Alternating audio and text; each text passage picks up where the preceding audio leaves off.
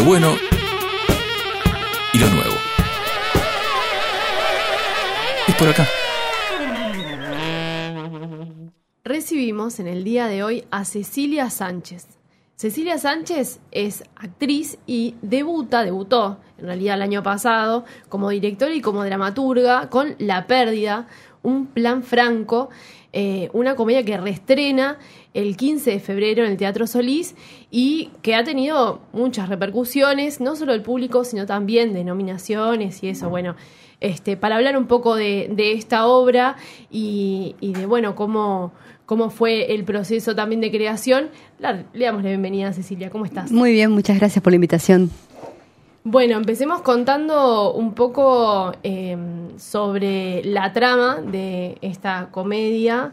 Este, ya el título adelanta un poco.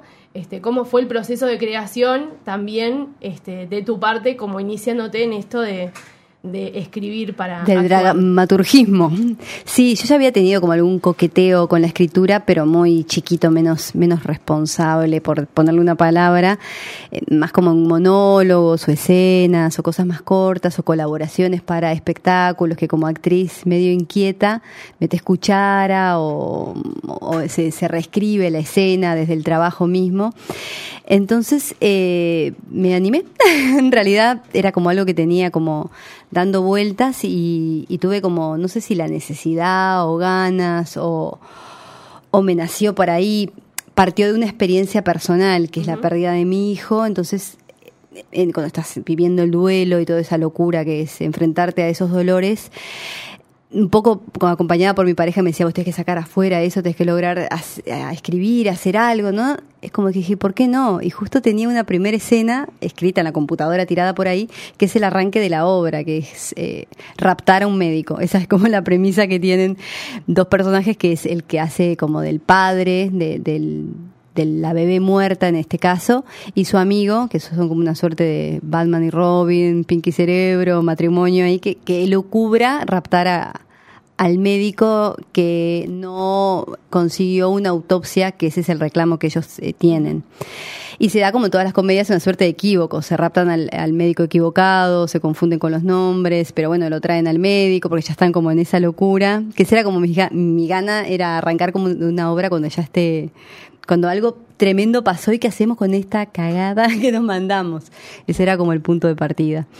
Así que está. El arranque, o sea, todo hace pensar en la tragicomedia, ¿no? Un arranque, o por lo menos una temática dura, que es la pérdida de, de, un hijo que se transforma más allá del proceso interno que implica reírse de eso, este, ¿Cómo, ¿Cómo manejaste la idea de que, de que otras personas conecten con una experiencia similar o ese tipo de cosas y que también se puedan reír de eso? Cuando estrenaron, ¿tuviste algún intercambio? ¿Tuviste alguna devolución este, sobre algo que haya generado que, que por ahí haya sido inesperado? Sí, siempre las comedias son tragedias. En realidad lo que sucede para alguien no está bueno.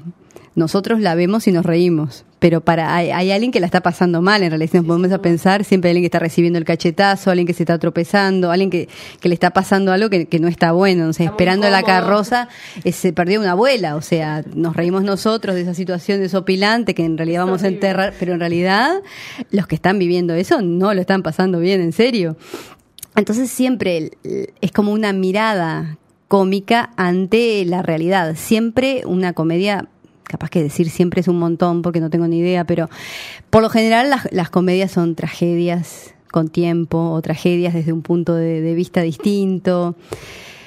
¿Y qué, qué, era que me estabas diciendo? No, ¿cómo había Ah, sí. y bueno, y me animé porque sentí que tiene mucho que ver con mi manera de ser y con, y con mi manera de ver el mundo, el, la mirada cómica o el ponerle como algo que, es como una abstracción. En realidad, cuando vos estás pensando en un chiste, lográs mirarlo desde afuera y por eso te podés reír, que es esto que estamos hablando. Si estás muy metido en la cosa, no hay risa posible. Pero meterle una mirada con humor, tenés que hacer eh, como ese ejercicio de salir, observar y dar un punto de vista. Y bueno, en realidad no lo pensé como sabía que si no me lastimaba a mí al hacer eso, no iba a lastimar a nadie sabía que al mismo tiempo me tocó enfrentarme como mujer que había perdido a su hijo, que, que, la sociedad mucho del tema no habla, que del tema no se habla, de, de, hecho es algo que no tiene nombre, o sea, un padre que se le muere su hijo es un viudo, es un, eh, no hay un nombre, no hay una, una legislación, bueno, mismo el hecho de que la autopsia no sea una cosa obligatoria, habla de un marco legal, no sé, por duelo, por hijo, en la actividad privada son tres días, de, impensable, o sea, nadie puede volver a trabajar después, no sé, imposible.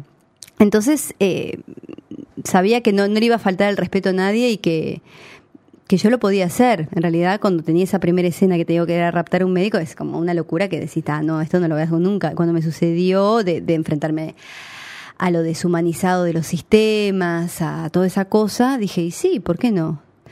Y después me pasó, después de estrenarlo, que sí, tuve contacto con, con gente que trabaja en fundaciones, que, que da apoyo a padres que han perdido también, pasado por lo mismo y han venido a ver la obra. Y claro, todos llegamos como a la misma conclusión, hay que hablar, hay que poder hablar de las cosas, hay que que no sea algo tabú porque vos quedas como en un lugar rarísimo, se te mira rarísimo, vos misma no sabes en dónde ubicarte, soy un que, que, sos madre que, entendés como entonces empezar a, a cuestionarnos esas cosas me parecía que si yo lo necesitaba, capaz que había otro que también, pero en realidad después la, la devolución fue como, como positiva. Más por las personas que lo han sentido, sí, no, no le tomamos el pelo a nadie, o sea, no nos reímos de nadie todo caso nos reímos de todos nosotros o nos cuestionamos nosotros qué lugar ocupamos cuando nos enfrentamos a una persona así, ¿viste? esas frases, una bueno, ya vas a tener otros hijos, ya va a pasar, no sé, ¿viste? Este, está, está bravo. Pero bueno, empezarnos a cuestionar esas cosas creo que, que está bueno. Tal cual, hay... No fue muy consciente, ¿eh? fue como que se sucedió y bueno, sucedió bien, pero no, no es que yo hice un trabajo consciente de necesitamos hablar de estas temáticas. Era como lo que yo estaba necesitando en ese momento. Claro, no con un fin este, de moraleja final. Claro, no, pero bueno, pero al mismo tiempo te das cuenta, bueno, qué bien, porque lográs hablar de algo, lográs hablar de tu pérdida, lográs que otras personas sientan, claro, eso mismo que sintieron cuando sus pérdidas, todos hemos pasado por pérdidas en mayor o menor grado de yo qué sé, entonces es, está bien, hay que hablar de esas cosas.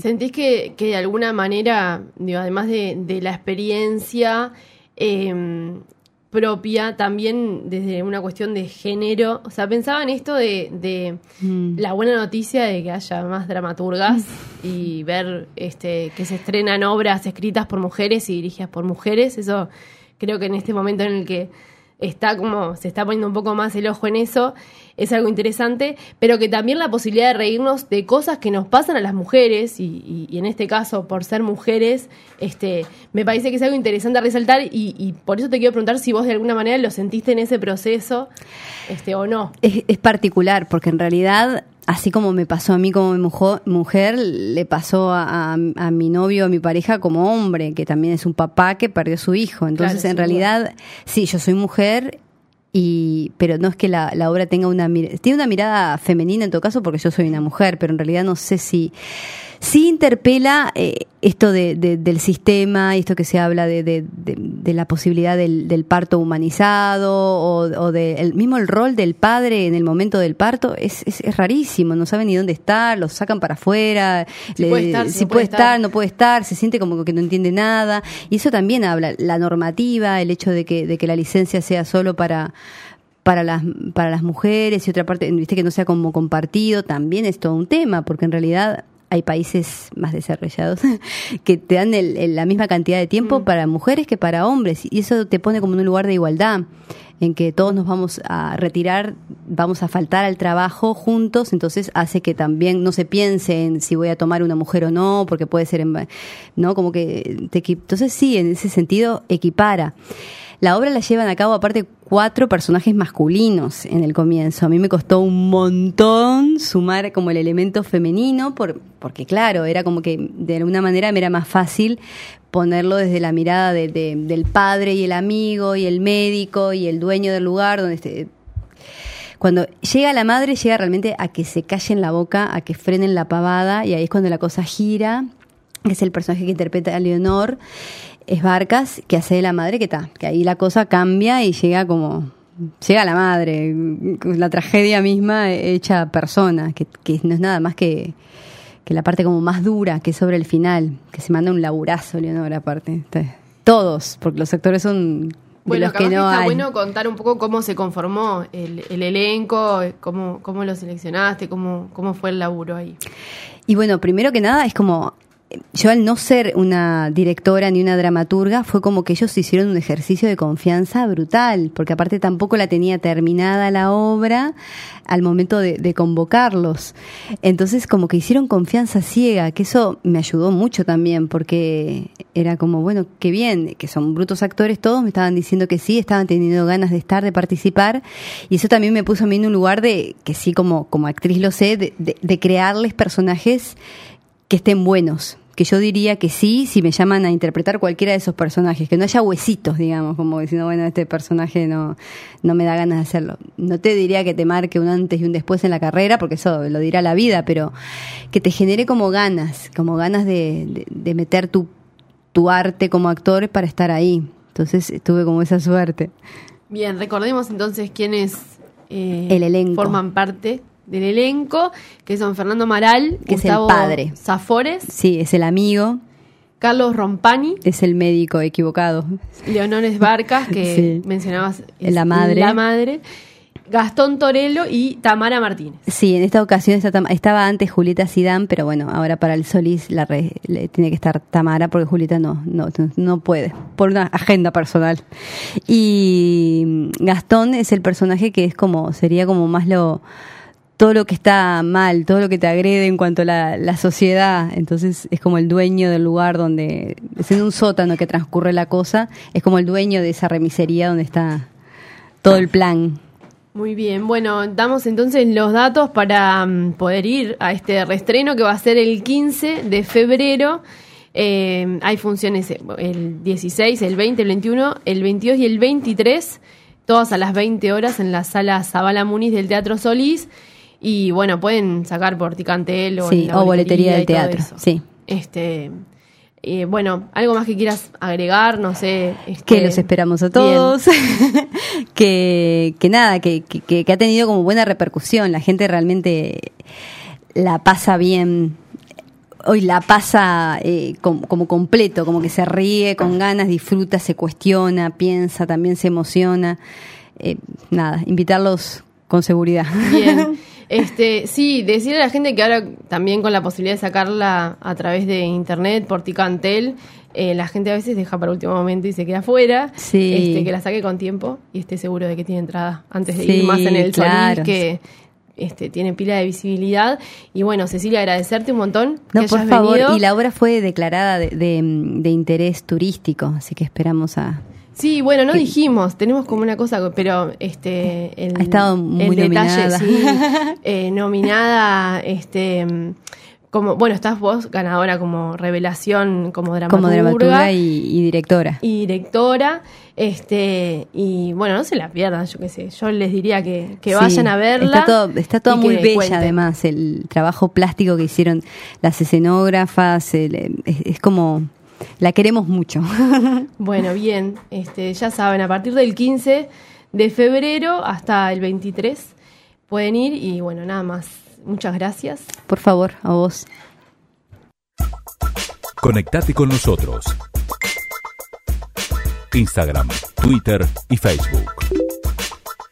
Somos